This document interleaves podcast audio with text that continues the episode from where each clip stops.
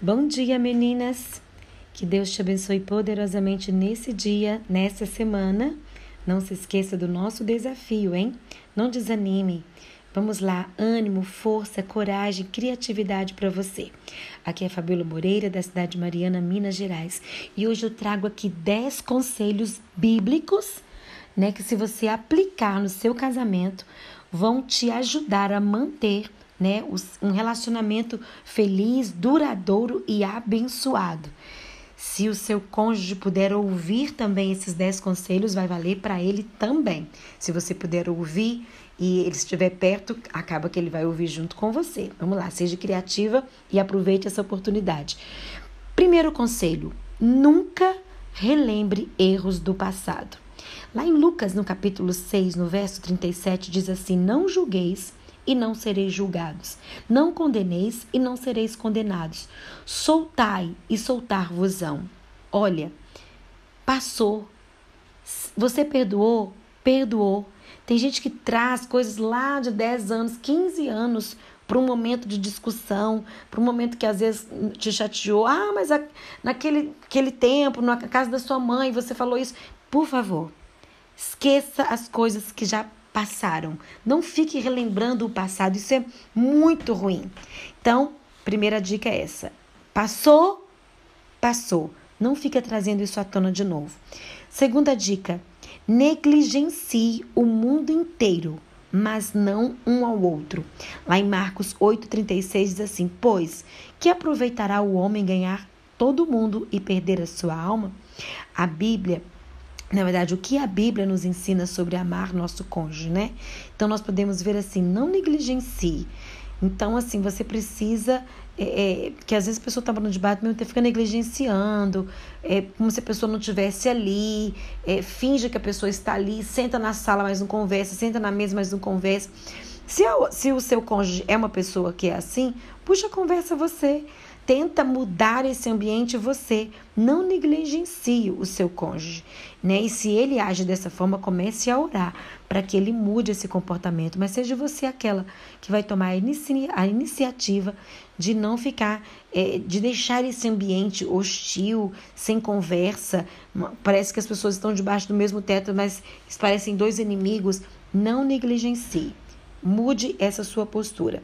Terceira dica: nunca vai dormir sem resolver uma situação. Lá em Efésios 4, 26 diz assim: Irai-vos e não pequeis. Não se ponha o sol sobre a vossa ira. Olha, busque resolver a situação, né? Não deixe que o dia amanheça sem que vocês não resolvam uma situação que ficou pendente para ser resolvida. Quarta dica: pelo menos uma vez por dia, tente fazer um cumprimento positivo ao seu cônjuge. Provérbios 15, no verso 4, diz assim: A língua benigna é árvore de vida, mas a perversidade nela deprime o espírito.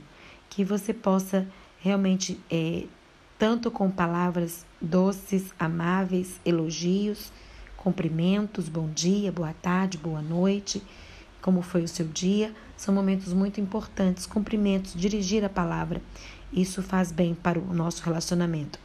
Quinto conselho: nunca se encontre sem um acolhimento afetuoso.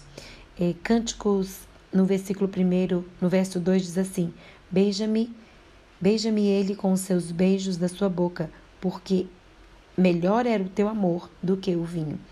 Quando vocês se encontrarem pela casa, ou quando forem se despedir, ou quando chegar, que tenha esse acolhimento afetuoso de dar um beijo, de dar um abraço, isso faz muito bem para um casamento, né?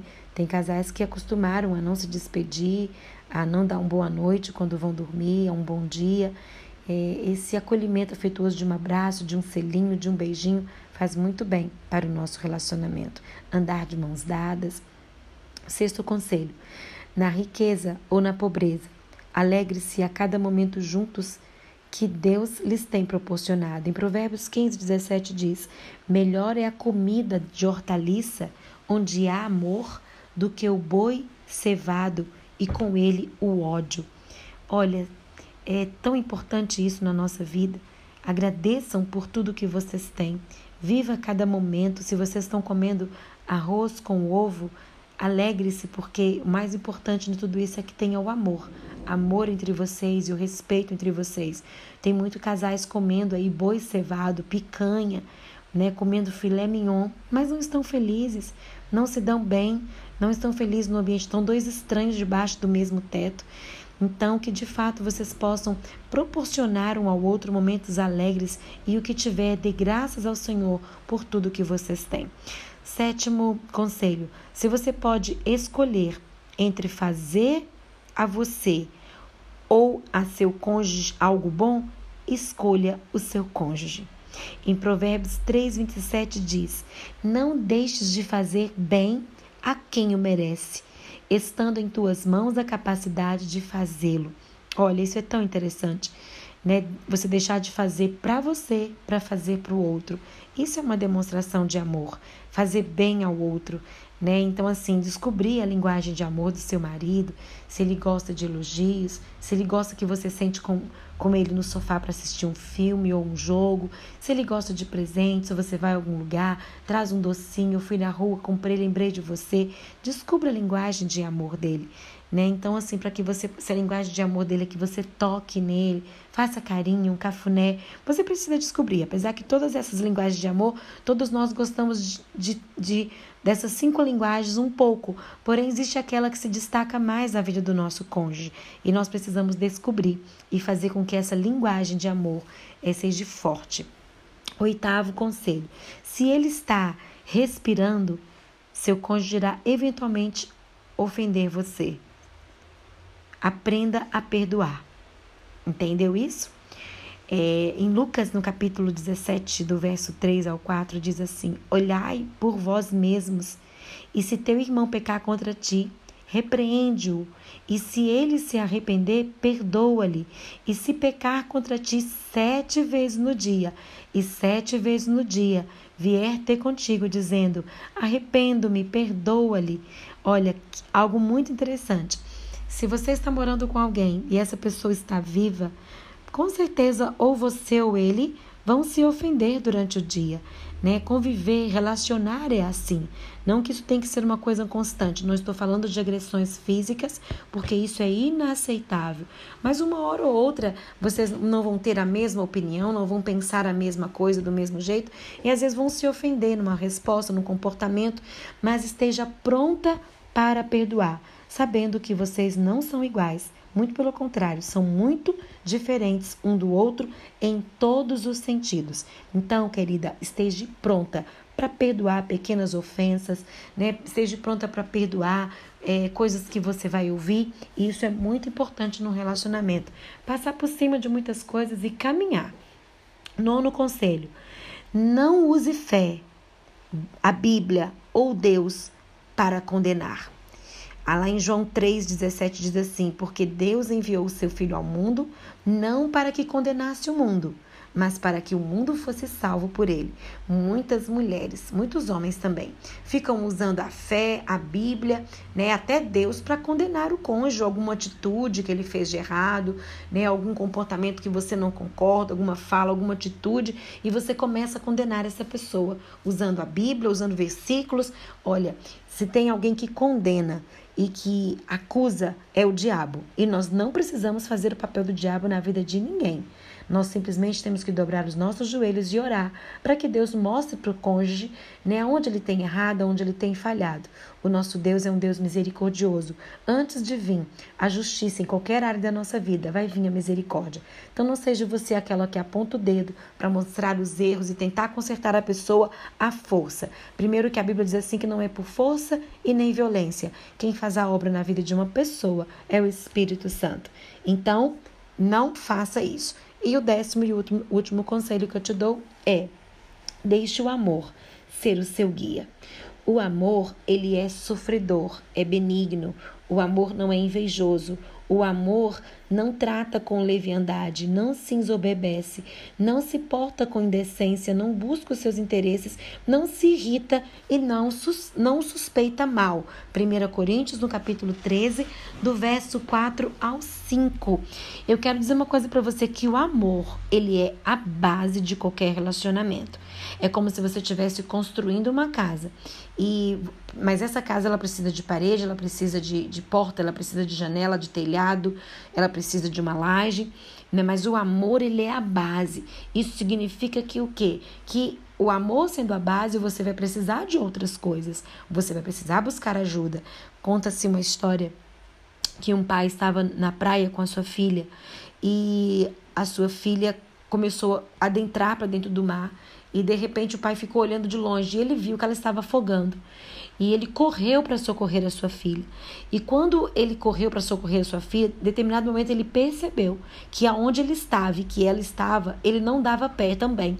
E como ele não sabia nadar, ele e a sua filha morreram afogados né? Eu pergunto, esse pai não tinha amor por essa filha? Tinha. O amor fez com que ele corresse para salvar a sua filha. Mas o amor não foi suficiente. Ele precisava saber nadar.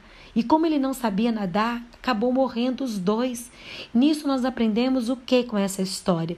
Que o amor, ele é a nossa base, mas nós precisamos aprender a nadar no ato conjugal, na vida conjugal. Nós precisamos aprender a conviver um com o outro, estar pronto para perdoar, estar pronto para poder passar por cima de muitas coisas, abrir mão de muitas coisas. Precisamos aprender a pedir ajuda, a buscar ajuda, aprender a nadar, né? Aprender a nadar na vida conjugal, porque não basta somente ter o amor que é a base. Aquele pai tinha um amor e o amor fez ele entrar no mar para salvar a sua filha, mas não foi o suficiente. Ele tinha que ter aprendido a nadar. Se ele soubesse nadar, talvez ele teria conseguido salvá-la. Então eu quero mostrar para você que muitas das vezes nós precisamos aprender a nadar na vida conjugal para que possamos realmente permanecer juntos para sempre até que a morte nos separe que você busque ajuda, que esses preciosos conselhos bíblicos é, é, não são aqui explanados para você apenas para preencher, né?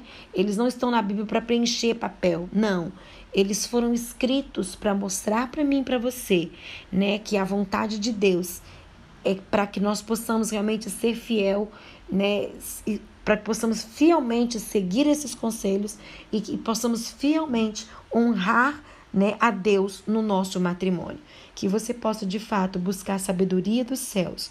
Eu ministro sobre a sua vida. Que você busque a sabedoria de Deus como seu guia.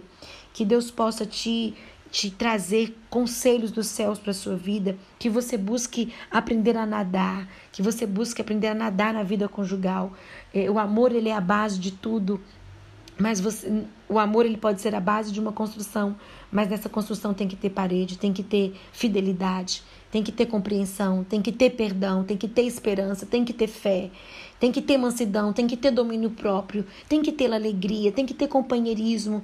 Então, tantos outros né, sentimentos, tantos outros é, é, é, são frutos né, do espírito, caráter, temperamento, precisam ser construídos junto com isso e aprender a nadar e buscar ajuda se for preciso para que o seu casamento permaneça até que a morte o separe. Eu espero que esses conselhos possam ter te ajudado nesse dia. Em nome de Jesus. Amém.